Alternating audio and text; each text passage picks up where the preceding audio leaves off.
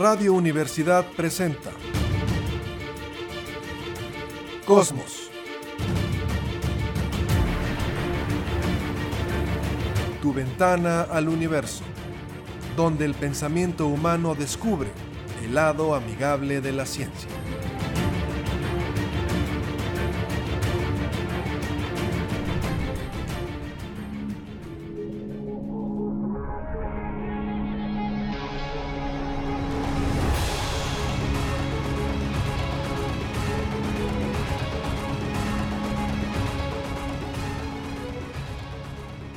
¿Qué tal? ¿Cómo está? Muy buenas tardes, bienvenidos a Cosmos, tu ventana del universo, por supuesto con muchísimo gusto en el 88.5 de frecuencia modulada en San Luis Potosí, Radio Universidad. Saludos esta tarde, Jessica Mena, ¿cómo estás?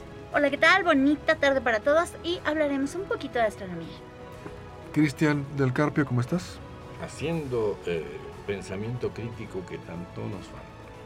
Efraín Aguirre en controles. Bueno, pues vamos con notas preparadas para esta tarde. Le ofrezco nuevamente una disculpa ante el aumento de casos de COVID. Tenemos que estar con cubrebocas dentro de cabina. Me acerco un poquito más al micrófono. Trato de que hablemos un poco más pausado, mejor dicción. La alergia es así, nunca se quita, pero bueno, a ver qué le parece esta nota. Son de estas notas muy interesantes, pero también creo que nos demuestran cómo es la comunidad científica, cómo son los científicos. A veces pensamos que no tienen sentimientos, que les corre hielo por la sangre y no es de esa manera. A ver, ¿qué ocurrió? El 24 de septiembre, esta semana, llega de regreso a la Tierra un contenedor, un pequeño contenedor con muestras, muestras de un asteroide. Estamos hablando de la misión Osiris Rex y del asteroide 101955 Bennu. Para simplificar las cosas diremos que es el asteroide Bennu. Esta misión de la NASA, ¿qué tenía como objetivo? Vamos a mandar una nave que llegue a un asteroide de 500 metros de diámetro. Como es muy poca la gravedad que tiene este objeto, lanzan un chorro de gas, se levanta material una vez que se levanta este material, es captado en este contenedor y luego ese contenedor viene de regreso a la Tierra. Fíjese nada más, la misión Osiris Rex despegó en 2016. Tardó dos años en llegar al asteroide, en diciembre del 2018. Después tardó dos años analizando el asteroide. No era nada más llegar y decir, ah, aquí está, tráete las muestras y vámonos de regreso mapeando el asteroide, estudiando esta roca. Dos años después, 2020, dicen, ok, aquí. Llega la navecita, echa un chorro de aire, bueno, de gas, se levanta una gran cantidad de material, lo captan en un contenedor y viene el contenedor de regreso a la Tierra. Ahora, alguien dirá, ¿ya regresó esta misión? No, pero ya mandó el contenedor, ahorita lo platicamos. La superficie de Venus se parece un poco más a si estuviera usted en una playa, con cierta cantidad de arena. ¿Y por qué nos interesa? ¿Por qué creen ustedes, le pregunto a mis compañeros, por qué nos importa, nos interesa gastarnos una lana en llevar una nave a un asteroide y que se traiga 400 gramos de muestras de arena, vamos a ponerlo así, de este asteroide? ¿Por qué?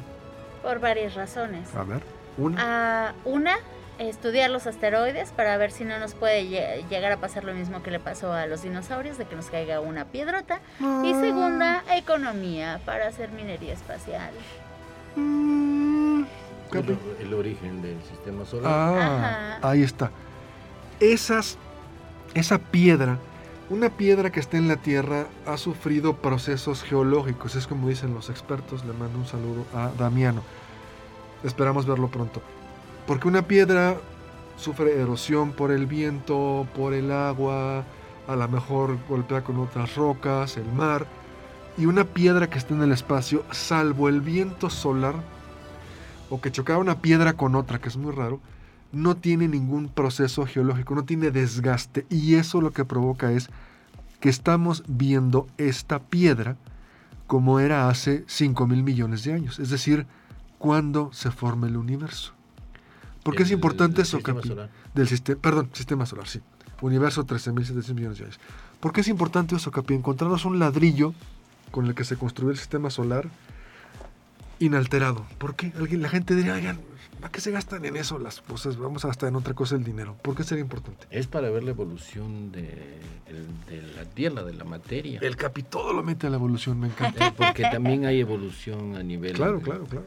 A nivel planetario, ¿no? En la, evolución que ha tenido el, planeta como roca de Venus o de Marte es muy diferente al de la Tierra, por lo que tú comentabas, de que hay intemperismo de, pues, de vientos, de lluvias, pero sobre todo de la composición.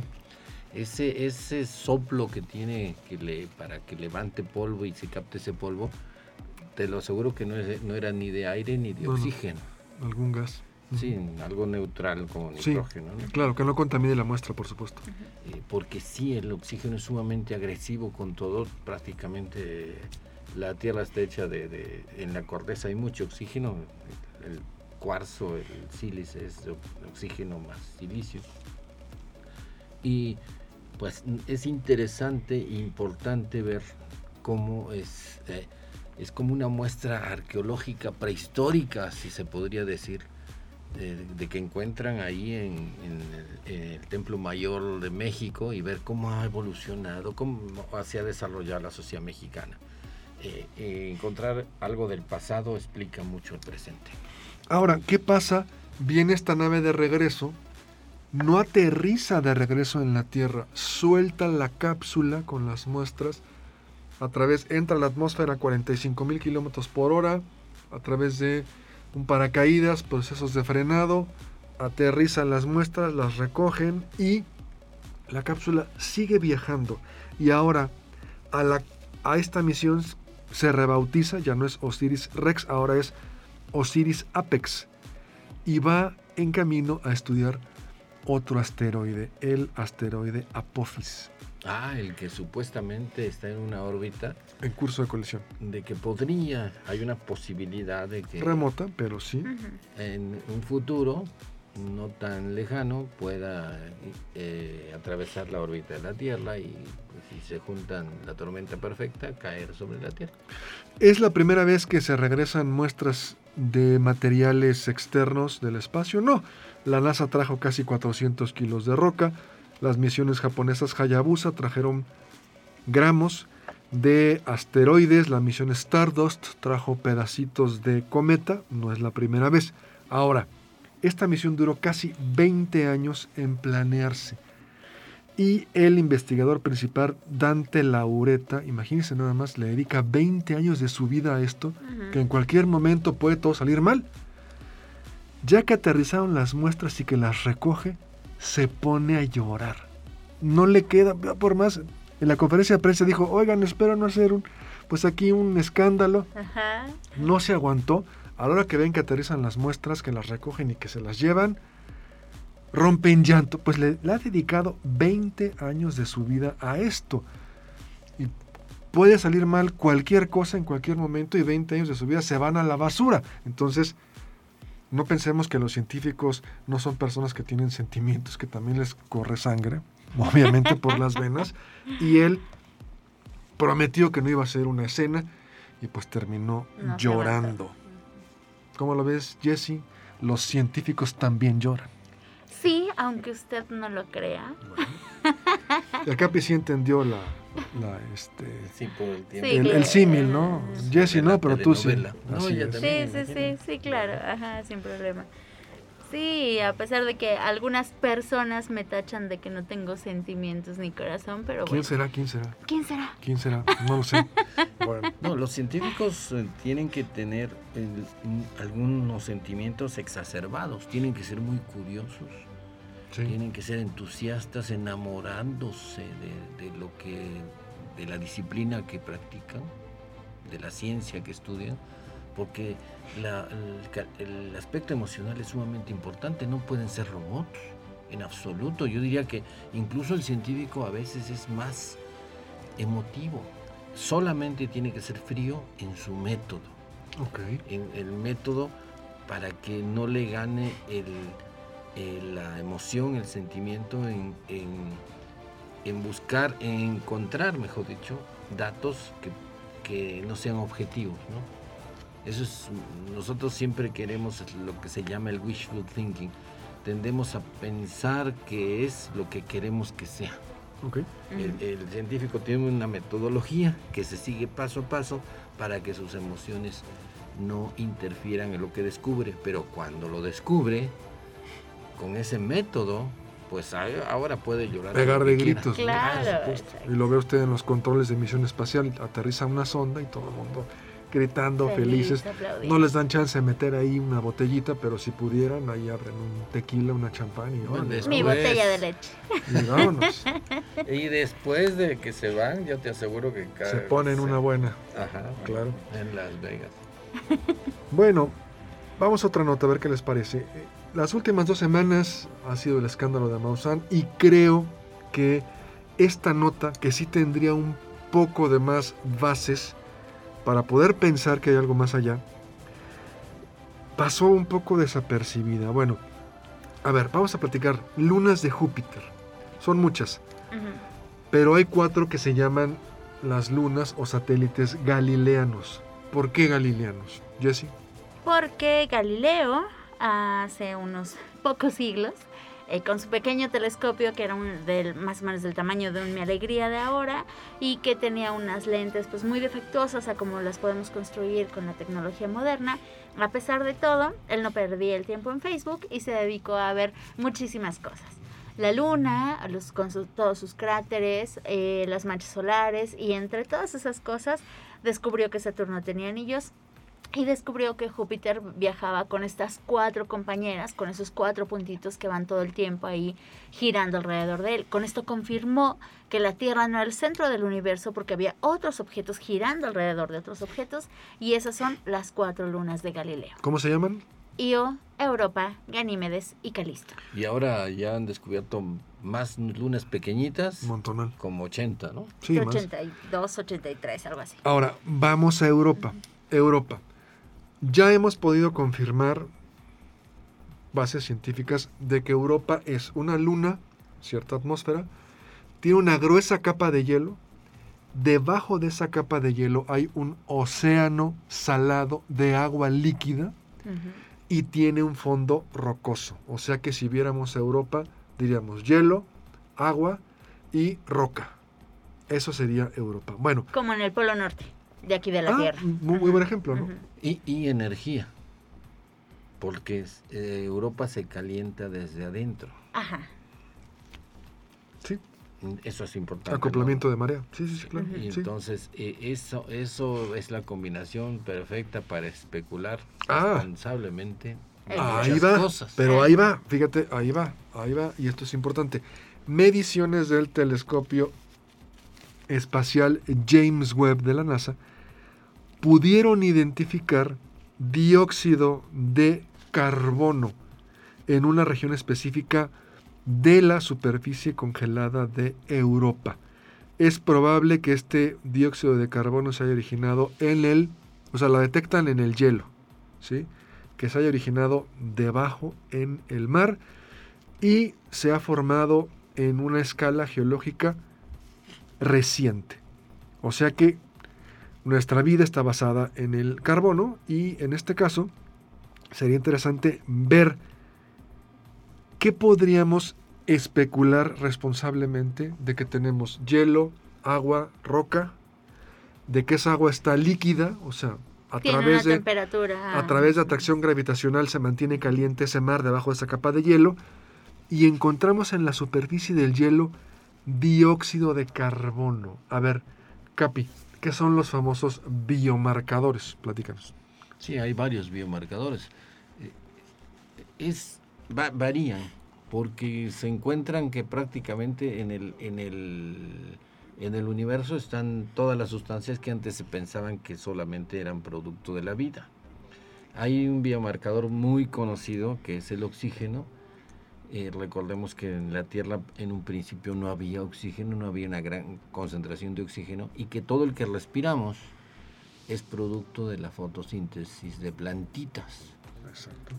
o de células que hacían fotosíntesis igual que las plantitas. Otro biomarcador podrá ser el metano. El metano, sí, el metano tiende a eh, metano CH4 eh, tiende a diseminarse. El metano es un biomarcador que existe en el universo, pero cuando hay concentraciones se disipa. Y para que es, eh, en Marte se tiene ese enigma, que debería haber metano, pero ya debería estar muy ralito, muy de apenas trazas.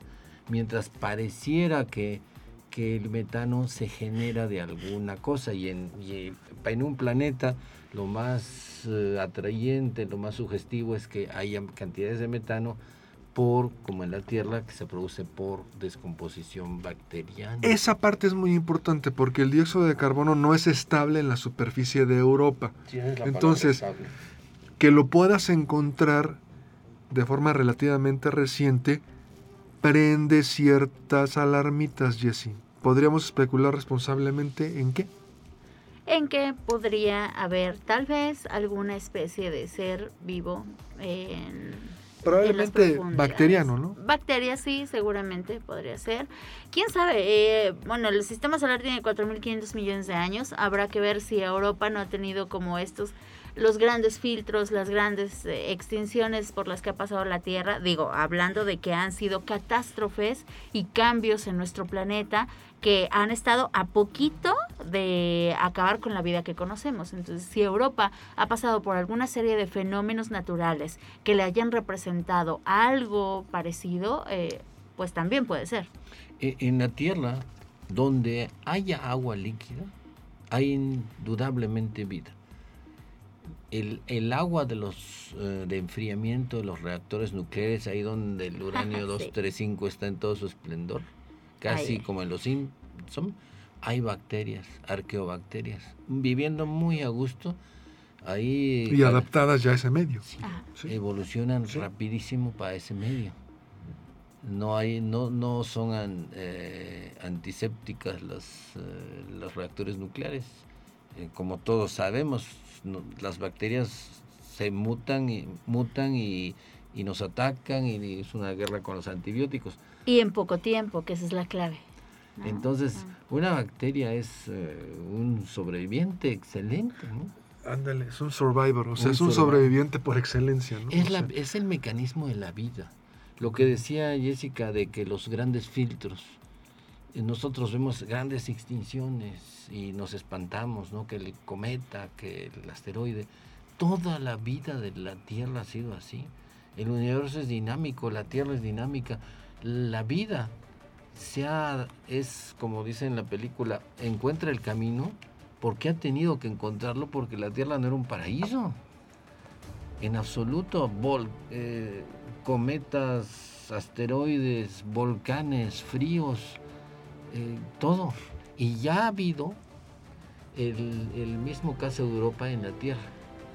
Ya la Tierra en un momento de su evolución, de su... Era el planeta Hot de Star Wars, del Imperio Contraataca. totalmente cubierto de, hielo, ¿no? y si no fueran los volcanes que salieron y, calentaron y eh, echaron mucho eh, gases de invernadero como CO2, pues no estaríamos todavía como bichitos quién sabe dónde, ¿no? Ahora, la NASA va a enviar otra misión, la misión Clipper.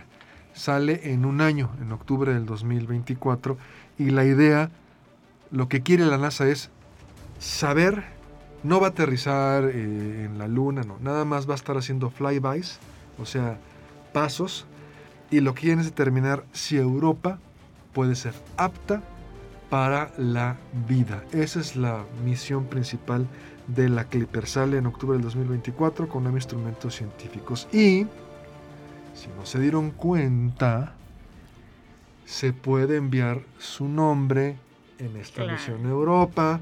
Y yo los inscribí. Nadie me dijo ni siquiera un gracias. Lo hablamos aquí en el programa. ¿Qué te pasa? Entonces, ¿por qué yo los inscribí ayer? a todos. Pues yo los inscribí a ustedes hace como dos meses. Bueno, pues entonces ya van dos veces los nombres. Mejor que se Ok. repita. Yo ayer Sí, lo puse y volví a sacar sus certificados. Ah, pues Ah, se debe inscribir también a Efraín, ajá. por supuesto. Muy bien. O sea, esto es, va una sonda, usted manda el nombre y en una especie de memoria, vamos a poner como una memoria USB, un disco compacto, meten los nombres de todas las personas y lo mandan. Enviamos el nombre en, la- en las misiones que han ido a Marte, Ah, enviamos el nombre en la misión Nuevos Horizontes a Plutón. En esta ya nuestros nombres han ido a muchas sondas. en la espaciales. misión solar. eh, Sí, la- sí. Hubieras puesto también el nombre del programa. Cosmos pues se puede hacer, Ajá. sin ningún problema. para que vean Cosmos, que somos Radio Universidad. Que somos la tripulación. O a la misma universidad, ¿no? A lo mejor, digo, si no dice enoja, le ponemos Universidad Autónoma de San Luis Potosí, pum, ahí va, el nombre a lo que es, en este caso, Europa. Cap- Ajá. Eh, ¿Por qué es súper importante saber si en Europa hay vida o tiene condiciones de vida? Aunque sea vida bacteriana, ¿eh? no, No. hablamos Sí, de exacto. hombrecitos verdes. Pero es que No. serían los primeros extraterrestres reales Exacto. que podríamos Claro, encontrar. Claro, claro, sí. Porque si se da en dos veces en un mismo sistema solar, pues prácticamente estaría, se estaría afirmando que todo está sembrado de vida. Aquí lo interesante es que la vida, que es un proceso normal eh, de, de la química, esa es la hipótesis, dadas las condiciones, por eso son las, van a ver las condiciones de, esta, de este satélite de Júpiter, es muy distante a que hay hombrecitos verdes. Eh, Con naves espaciales que vengan. Sí, eso, esa es la equivocación de los medios, de que dicen, hay vida en el universo. Cualquier científico va a decir, sí, es muy probable, hay demasiados planetas, eh, alguno tiene que estar en el momento adecuado, en el lugar adecuado con respecto a la estrella, y, y a veces ya ni siquiera se requiere que esté calientito, sino simplemente que tenga... eh, que esté lejos pero que tenga una capa de hielo que lo proteja Sí, y medio tibio ya. medio tibio. Imagínate. Aquí la, la- la- el- la falsedad del concepto de, que tiene mucha gente es que si hay vida, hay seres extraterrestres. Y en esa situación eh, ocurren todas las, todos los charlatanes y todas las equivocaciones y todo ese show mediático que se hace, ¿no? De- de seres que vienen a visitarnos y cuando la misma vida pone las restricciones. Cuando hay vida, hay evolución y la evolución se da con respecto a su planeta. Va a haber, regresando al corto, una nota que tiene que ver, bueno, que está relacionada con eso. Entonces, eh, sí, eh, eh, eh, es muy importante que se tenga un concepto de lo que es la vida porque nosotros venimos de ahí. Es muy importante esto, no solamente es descubrir vida como tal, sino todo le da- se le daría un- una razón de ser, quizás. La vida hasta ahora es simplemente lo que especulan algunos filósofos, pero con descubriéndola ya sabríamos, de hecho, que es un proceso muy normal en el universo, con todos los billones de galaxias. Jesse, antes de irnos a la pausa, por favor. Una noti- notita rápida. La Chandrayaan en la Luna acaba de encontrar una buena cantidad de azufre. Eh, esto es relevante porque en la Luna podemos observar dos tipos de rocas. Si ustedes ven la superficie de la Luna, vamos a poder identificar fácilmente al conejo de la Luna, que son unas manchas ahí como gris oscuro, en las que podemos imaginar un conejo muy muy diverso, pero básicamente esas son las manchas del conejo, que Galileo llamó mares. Esta es roca volcánica. Mientras que si vemos las otras partes que Galileo creía que eran continentes, vemos una roca más clara que refleja más fácilmente la luz del sol, es un poco diferente. La importancia del azufre es porque en estas rocas que son obscuras, al derretirse el magma, em, parte de todos los componentes que, que tiene ahí se convierten en gas y se liberan, junto con el vapor de agua, se libera dióxido de carbono, que también puede ser un biomarcador.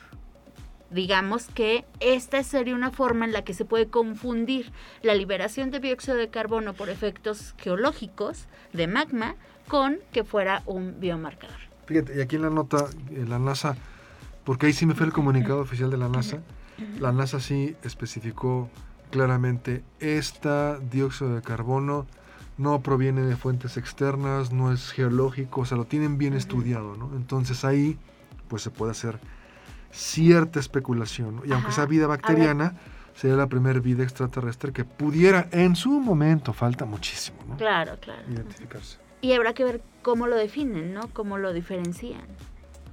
Del que sea un biomarcador al que es por procesos ge- geológicos. Sí, generalmente se toman muchos biomarcadores, pero no se va a tener la certeza. Es como los primeros, cuando llegó el vikingo a Marte, se, eh, se hicieron los experimentos y había señales de biomarcadores y al final eh, tienen que, no, no va a haber la certeza hasta que no se tenga el bichito. Claro, hasta que no se pase por un microscopio algo que efectivamente se esté moviendo. o se haya movido. Y que no sea eh, contaminación terrestre. Exacto. ¿Se acuerdan las primeras muestras que se hicieron en suelo marciano? Y precisamente un químico mexicano les dijo, no recuerdo el nombre del químico, pero les dijo, se equivocaron al hacer el muestreo. La muestra que llevan ya iba contaminada desde aquí de la Tierra, entonces lo que encontraron supuestamente en Marte no cuenta pelas. Sí, porque la muestra era llevar un poco de alimento. Y entonces eh, se destapaba en Marte y si había vida se lo comía. Y al parecer una bacteria vivales se fue desde aquí. Fue- y ahí anda en Marte, ¿no? Feliz, contami- Con- contaminando bueno, el hasta que se le acabe la comida, Claro, ¿no? claro. El platito ese. Bueno, pues nos vamos a ir a una pausa. Estamos en Cosmos, tu ventana al universo. Una pausa breve y volvemos.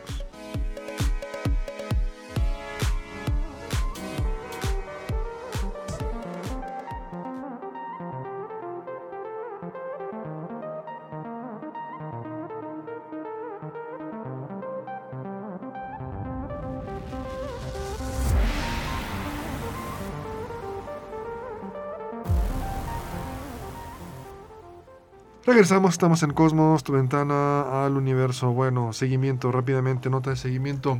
Bloque pasado platicábamos de estas muestras que llegan de un asteroide a la Tierra para ser analizadas y estuvo circulando en redes sociales. Me parece interesante lo, que se propone, no está tan descabellado, pero no hay nada de qué preocuparse. ¿Por qué? Traen un contenedor chiquito con 400 gramos de material de un asteroide externo. Y mucha gente estuvo preguntando, oigan, ¿y si en esas muestras vienen bacterias, patógenos alienígenas, lo destapan, se contamina el planeta y cual COVID, ¿verdad? Pues no va a haber ningún tipo de cura. Me parece interesante porque de hecho, la premisa, porque de hecho en las ondas Hayabusa, que también trajeron material de un cometa, perdón, de un asteroide, venían ciertos materiales orgánicos como aminoácidos. Pero hablar de bacterias, recordamos, Capi, brevemente, 30 segundos, bueno, no tanto, un minuto. ¿Qué es la panspermia? A ver, acuérdanos.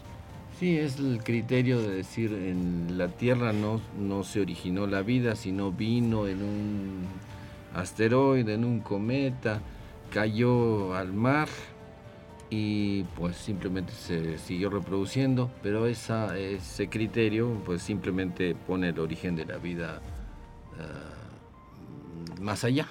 No, no soluciona, ¿no? Soluciona el origen de la vida en la Tierra, pero no el origen de la vida como tal.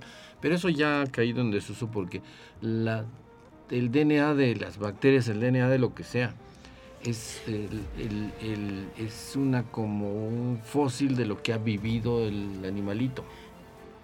Para vivir, eh, para existir, tiene que cumplir ciertas reglas de acuerdo al planeta donde está y el DNA de nosotros indica todo. Eh, indica Te cuenta la historia de cómo se formó aquí. Pero ¿puede una bacteria venir hibernando Ah, en sí. una piedrota? Sí, no, eh, recordemos el Apolo. El- cuando traen los del pro- programa Apolo un pedazo de la pata del Surveyor, una de esas sondas que aterrizó en la Luna mucho antes que fueran ellos, para estudios como las actuales, aterrizó y para examinar el desgaste de, la Luna los astronautas le cortaron un pedazo y se lo trajeron. Resulta que encontraron que había una bacteria ahí o muchas bacterias. Eh, cuando las examinan, pues se dan cuenta que eran bacterias de la Tierra, totalmente terrestres, identificadas. No, simplemente se fueron y se encapsularon. Las bacterias se encapsulan. Se, encapsular es que se cubren de una capa de proteínas y se fosilizan, entre comillas, como una semillita. O sea, no, la palabra fosilizar está Es como hibernar. Como una especie de criogenización. Sí, se hacen, se quedan así fijas hasta que... Bajan su energía, no gastan nada, se ponen una capa protectora, como la barrera del laboratorio como fotónico de Massinger Z, y nada les pasa. Y, cuando ya las condiciones vuelven a ser adecuadas, vuelven a... Entonces sí puede una bacteria bajar de una piedra. Alguien diría, no está tan descabellado pensar que en estas muestras que llegaron de regreso a la Tierra pudieran venir patógenos alienígenas que pudieran causar un problema. Entonces, eh, realmente tenemos bases para pensar eso. No lo creo. Primero, las bacterias si vienen en una piedra vienen en las capas internas, no están ahí asoleándose en el viento solar en la parte externa de la piedra. Recordamos que dispara un gas, surgieron cierta cantidad como de arena de la muestra del asteroide y se la traen. No hay en esta piedra nutrientes, no hay atmósfera, no hay agua, entonces eh, sería difícil pensar que en estas muestras que vienen de esta piedra, Venus, pudiera venir algún patógeno alienígena que pudiera crear una nueva eh, pandemia mundial y nos muriéramos todos, ¿no? Entiendo la premisa, me parece interesante que se mencione, pero no creo que haya ningún tipo de amenaza. No sé si a lo mejor eh, alguien leyó la novela de Michael Crichton que se llama The Andromeda Strain o la amenaza de Andrómeda, en la cual está un satélite de alguna manera una bacteria se pega al satélite y cuando trae el satélite de regreso a la Tierra, pues se vuelve una pandemia mundial. Entonces, pues, no sé, parecería sí, que... pues, diario llegan a la Tierra meteoros, asteroides, chiquitos. Vienen cometas y pues, dejan restos. Cae al mar y ahí ya. Y cae, en el desierto y ahí nadie lo está manipulando. Pero, de todos modos está dentro del ecosistema. Traes la piedra y a ver, vamos a ver, ¿y qué trae? Pero la piedra, es, no, no, una vez que caen al mar, pues imagínate, ¿no? Pero pero no, no, no te va a una pandemia. Cae al mar, se va al fondo de las fosas de las Marianas a 12 kilómetros. ahí se quedó la bacteria y sobrevive. Que al contrario encuentra un mejor hábitat. Sí, pero no va a generar, va a generar una nueva bacteria evolutiva, le vas a poner un nombre, pero no va a salir del fondo del mar y va a generar una pandemia. O sea, no hay nada de qué preocuparse. La premisa me parece interesante. Que digan, oigan, en esas muestras no vendrá una bacteria que pueda crear una pandemia y no tengamos ningún tipo de vacuna o antibiótico. Yo respondería a pues, eso de que... Es interesante, aunque no, hay de qué preocuparse. Toneladas de material espacial caen cada día. Sí, unas 100 mil toneladas más o menos. Y, y en una de esas piedritas que caen podría haber 50 mil bacterias, ¿no? Y no pasa así. No, yo creo que es una medida más que nada de forma que real. Pero siempre hay una probabilidad. No, y bueno, Todo podría suceder. Es interesante. Al final no, no, pasa, no pasa nada, no hay nada, que, no hay nada que preocuparse. Pero... Y desde el punto de vista evolutivo está difícil que la supere a los que ya existe actualmente, los animalitos que tenemos evolucionados en la Tierra. Dicen que si lo del dinosaurio fuera real, supongamos que se hacen dinosaurios, eh, estos dinosaurios serían eh, muertos por, la, por bichos, por depredadores, por no tendrían la ventaja que se les dice en las películas. Es decir, un tiranosaurio no tendría nada que hacer, jamás podría agarrar a, las gacelas. No, no, no. con esas manitas, pues. Sí.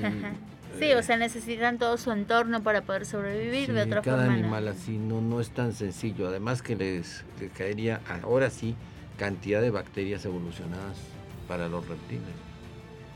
Que no tuvieron en ese tiempo y que ahora sí los tienen. Es más de... eh, la Tierra va eh, superando sus, sus capacidades para controlar. Cada bichito va superando generación tras generación sus capacidades para controlar su medio. Bueno, otra nota que le va a gustar al Capi. Estoy seguro. Y se va a colgar de aquí muy bien. La humanidad hemos estado perdiendo acceso al cielo nocturno. No conformes con contaminar el aire y el agua, estamos también creando o ya creamos un nuevo tipo de contaminación. La llamada contaminación lumínica. Cada vez menos podemos tener acceso al cielo nocturno y poder observar las estrellas como nuestros ancestros. Los expertos ya le pusieron nombre a este fenómeno, noctalgia. ¿sí? No poder ver el cielo nocturno en la noche que nos causara cierto, cierto pesar. ¿Cuáles son fuentes de contaminación lumínica, Jesse? ¿De dónde proviene esto o por qué cada vez salimos en la noche, queremos observar el cielo y vemos cada vez menos estrellas? ¿De Es proviene? prácticamente toda la actividad humana. Eh, todas las luces que ponemos en nuestra casa, las luces del alumbrado público, los coches que usamos, los aviones que van en tránsito, los satélites que están girando alrededor de nuestro planeta y que también arruinan las fotos de investigación astro, de astronomía. Eh, pero toda la luz que nosotros generamos artificial es esta contaminación lumínica que normalmente rebota, se va al cielo y nos hace un domo en las ciudades, pero además alguna de esas se disipa, alcanza un poco más hacia la atmósfera de nuestro planeta, entonces se va por todos lados. Lo que nos impide ver el cielo nocturno. Exacto. Eh, irónicamente, las luces LED, que supuestamente son muy eficientes y baratas, están incrementando el problema porque entonces los planeadores o la gente que se encarga de las luces, no, pues déjalas prendidas, pues total, no gasta tanta energía y duran mucho. Y son más intensas que las que teníamos anteriormente. Ahora, solamente pareciera, Capi, que si vamos a algún desierto, a una área, en este caso, alejada en la naturaleza, o alguien que tenga un yate y esté en medio del mar, podría ver el cielo nocturno como lo veían nuestros antepasados. No, eh, mucho mejor. Ahí en España, como en, en muchos países de Europa y Latinoamérica, pero la noticia que leí viene de España, estos pueblitos que se han, como en México también, que se pierden población porque todos migran a las ciudades, los están utilizando como lugares turísticos donde alguien con un telescopio mediano, de esos de aficionados, hace observaciones sin contaminación lumínica. Entonces uno tendría que ir como pues a 30 kilómetros de la ciudad con toda la seguridad. El, el- el pueblito está, sabe que de eso vive, de ese tipo de turismo, y a las 7 de la noche, 8 de la noche apaga las luces, están todos los servicios y los astrónomos aficionados están muy a gusto y no falta el que sabe y tiene su apuntador y da su clase de astronomía y está resultando muy bien como lugares turísticos donde no hay contaminación lumínica. Sí, aquí el problema que tenemos, agrégale la inseguridad. Ah, no, aquí la Imagínate inseguridad. que tú digas, vamos a programar que la ciudad apague todas las luces tal día. No, Los pues ratas van a estar, pero... Ah, sí, pero de Listos, alguna ¿no? manera ya, ya ocurre, Sí, no, ¿no? aquí no, no se puede hacer de esa manera. Ahora, permítame acristianarme. Me voy a cristianar, lo A aclaro. ver, Imagínense nada más. Es que pensamos que es algo trivial que podamos perder el acceso al cielo nocturno, pero Yuval Harari dice que nuestros antepasados, me estoy acristianando, en la tribu, cuando estaban en el fuego en la noche, observando ese cielo nocturno, imaginando historias, contando historias, que tal constelación, que tal personaje hizo tal cosa, eso unía a las tribus, hermanaba, les de daba- alguna manera les daba identidad, les ayudaba a ser una mejor comunidad, una mejor eh, tribu, y eso se está perdiendo, se está perdiendo porque no tenemos acceso al cielo nocturno. Pensamos que es trivial, pero eso ayudó mucho. Poder observar el cielo nocturno y poder contar historias, imaginarnos cosas, compartirlas en esa tribu, ayudó mucho a la comunidad y eso lo estamos perdiendo. Por alusiones personales, señor Cristian Marco Antonio, por favor. Sí, eh, eh, no, es, es, muy interesante lo que comentas desde... No, lo comentaste tú, pero me estoy cristianando. Sí, sí. Eh, el, mira, el, la, el cielo nocturno para una tribu que está cuidándose de las hienas, de, de los leopardos en la sabana africana, era totalmente inexplicable. Tenía y ahí está, mira qué interesante esto. Tenía que, imaginarse una fantasía. Porque no iban a saber de galaxias, ni del sistema solar, ni de estrellas de gas.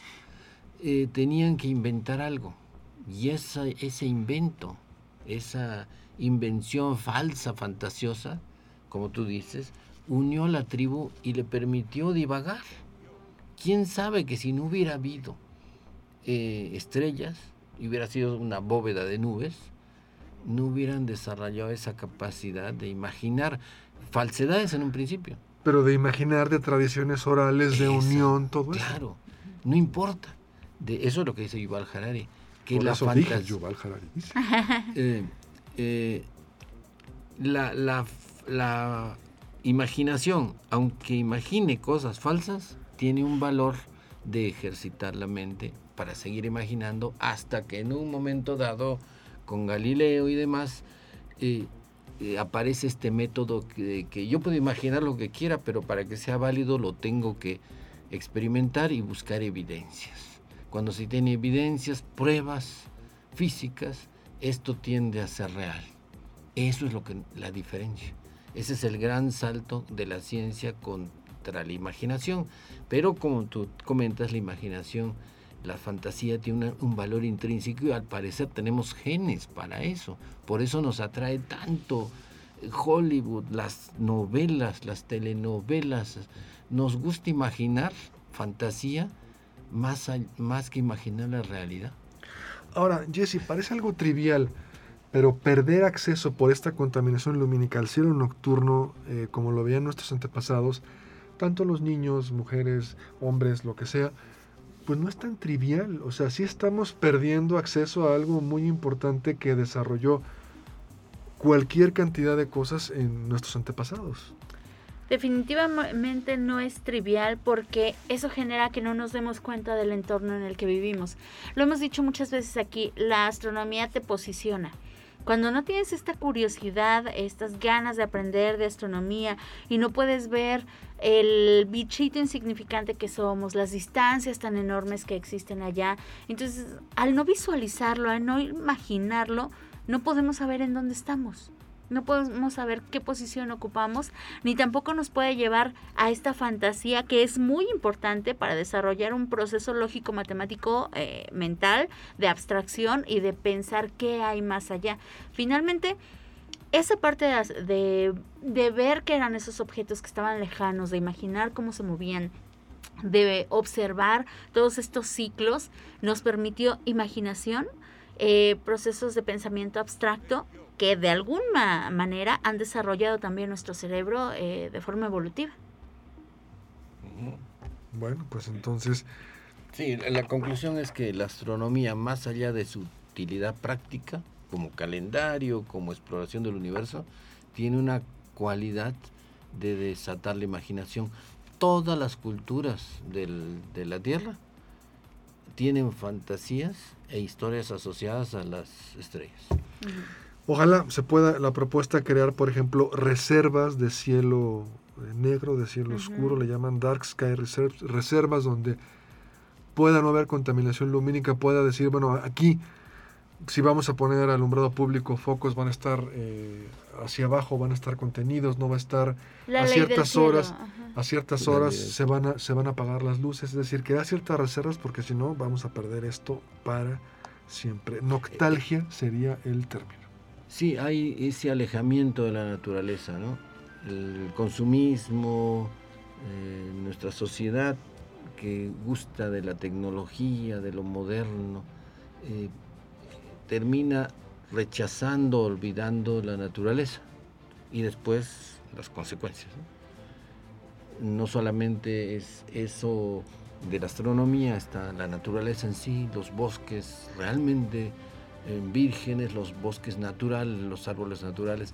Eh, nos estamos dando cuenta que requerimos de la naturaleza, no de cemento y pantallas y luces. Sí es muy útil, pero en nuestro corazón, nuestra alma, solicita lo natural. Y además de que estas luces artificiales también le están afectando a los seres vivos que tenemos en el planeta, ¿no? Tanto a plantas como animales. ¿Por qué, Jessy? parece que es una constante. Gente que sale al espacio, así sea 400 kilómetros en la Estación Espacial Internacional, regresan todos muy pacíficos, hablan de que no debe haber guerras, fronteras, y todos muy ecologistas. Salen al espacio y regresan y se convierten todos en ecologistas. ¿Por qué? La que pues quieras contestar, la uno o la dos. pues estás en un lugar completamente alejado de tu planeta, te das cuenta que no va a haber ningún, ningún planeta cercano, ni remotamente eh, probable que podamos ir allá. Claro que te tienes que posicionar, claro que te tienes que poner en el entorno ecológico, porque no hay más, no podemos viajar a otro planeta para nada. La humanidad se queda en la Tierra, cuida la Tierra, o si no, se echa a perder. Capi. Sí, eso, eso que comentas ya lo dijo un, no sé, un físico. No sé si fue Neil deGrasse Tyson o, Paul Davis. Bueno, uno de los que salen. Dicen, parece mentira, pero a los gobernantes deberíamos pagarles un viaje espacial. Por eso mismo. Porque todo astronauta que ha ido valora la paz, porque dice, yo veo un mundo completo. No, veo, fronteras. Para empezar. y, se dan cuenta que por allá no hay nada, que por allá es vacío, frío el cosmos. Negro, que al final eso nos genera también conflicto, ¿no? claro, mucho temor. Sí, saber que están en la navecita espacial y que están ahí protegidos y ver, yo vengo de allá, de qué bonito, qué bello. También nadie ha dicho que la Tierra se ve fea todos se quedan apantallados del resplandor de la atmósfera por la luz del sol, de ese, ese brillo que hay interno, eh, eh, de los colores, del azul profundo, de las nubes, quedan maravillados, valoran el planeta mucho más que dinero y que cosas. Todos los astronautas no creo que se hayan puesto de acuerdo, ¿no? Eh, rusos y chinos y americanos, concuerdan en que la Tierra desde arriba causa un concepto, una visión muy importante sobre lo que tenemos y es el único, lo que dice Jessica, que se da cuenta que uno se dan cuenta que es lo único que, que tenemos para existir. Como si uno se ve a lo lejos una lanchita y se va a nadar y dice aquí lo único que, que donde yo puedo es mi barquito. Y, lo único que tengo es mi barquito aquí en medio y lo estoy haciendo agujeros, pues no. Sí, lo estoy descuidando, pues no. Pero no creo que los políticos valoren esta clase de viajes porque ellos lo van a tomar como uno de sus muchos otros viajes en los que aprovechan el dinero de la población para irse. No, porque además para estar en esa posición de valorar algo, te tiene que haber costado.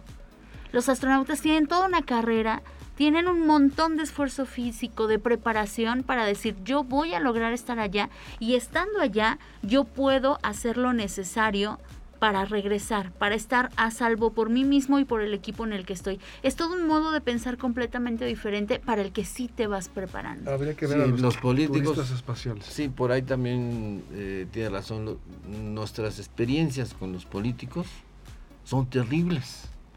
No, ninguno funciona ninguno realmente eh, demuestra que, aprecia su posición, que aprecia a sus semejantes y su naturaleza.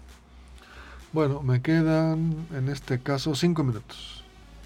¿Quieres hacer un comentario, una nota o un comentario final tuyo, Capi? De algo que tenías la inquietud de comentar. Ah, de los... Em, rápidamente, de que eh, se está discutiendo, estamos discutiendo de vida extraterrestre, que sí es muy probable que, hay, que haya, pero así también hay mucha especulación, hay mucha desinformación y los medios aprovechan esto, de esta desinformación para tener audiencia. Eh, yo diría rápidamente de que uno piensa que los medios, y vaya si nos han traicionado nuestros medios en México, eh, buscan la verdad, al parecer más que nada buscan como si fueran TikTok, como, como si fueran youtubers, que los vean y les gusta eh, crear polémica. Eh, si usted, querido oyente, quiere noticias verdaderas, más o menos en las, las, las universidades pueden ser confiables, no se vaya con cualquier noticia por más espectacular. Hasta un TikTok. No se vaya con las noticias espectaculares y las fotitos arregladas con Photoshop donde va a haber cosas raras. No, métase a la información fidedigna. Busque mucho la información porque si algo ha pasado malo en las redes, en toda la internet, es que ya no es tan, la verdad no es tan común como antes.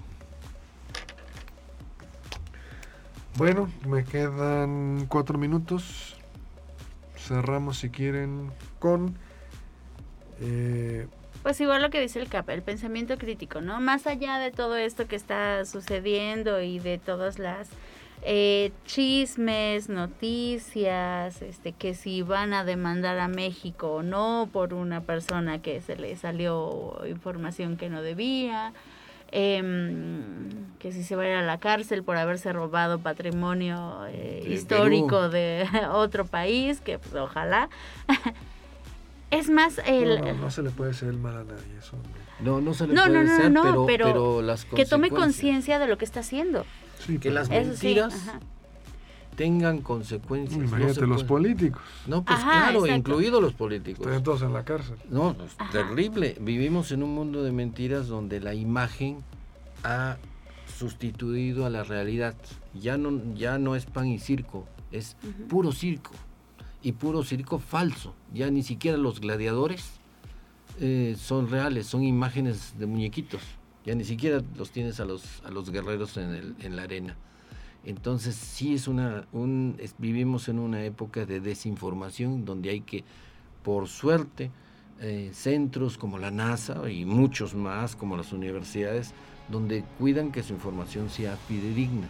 Pero ah, por esos hay 100 otros lugares, por cada uno de esos lugares más o menos fidedignos, hay 100 eh, lugares y que, emiten información totalmente falsa, tendenciosa, lo único que quieren es, es vistas. Sí, yo eso iba, a que la gente abogue al pensamiento crítico, a que realmente tengan un discernimiento en el que puedan ver dónde, de dónde les está, les está llegando la información y cuál es la que realmente pueden adoptar.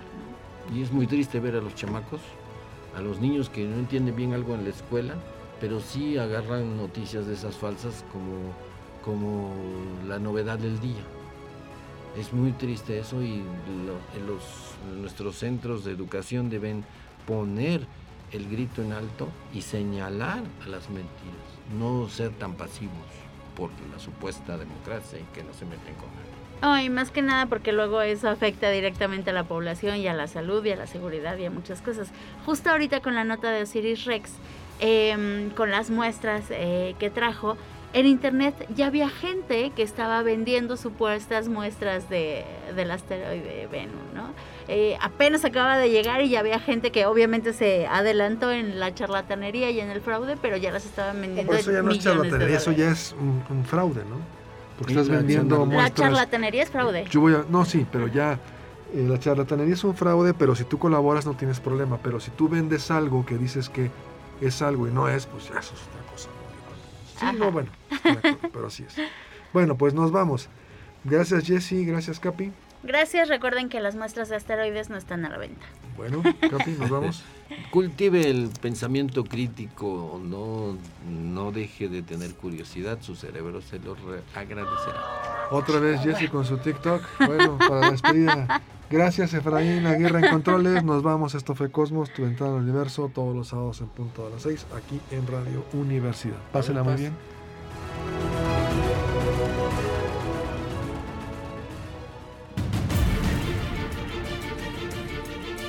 Radio Universidad presentó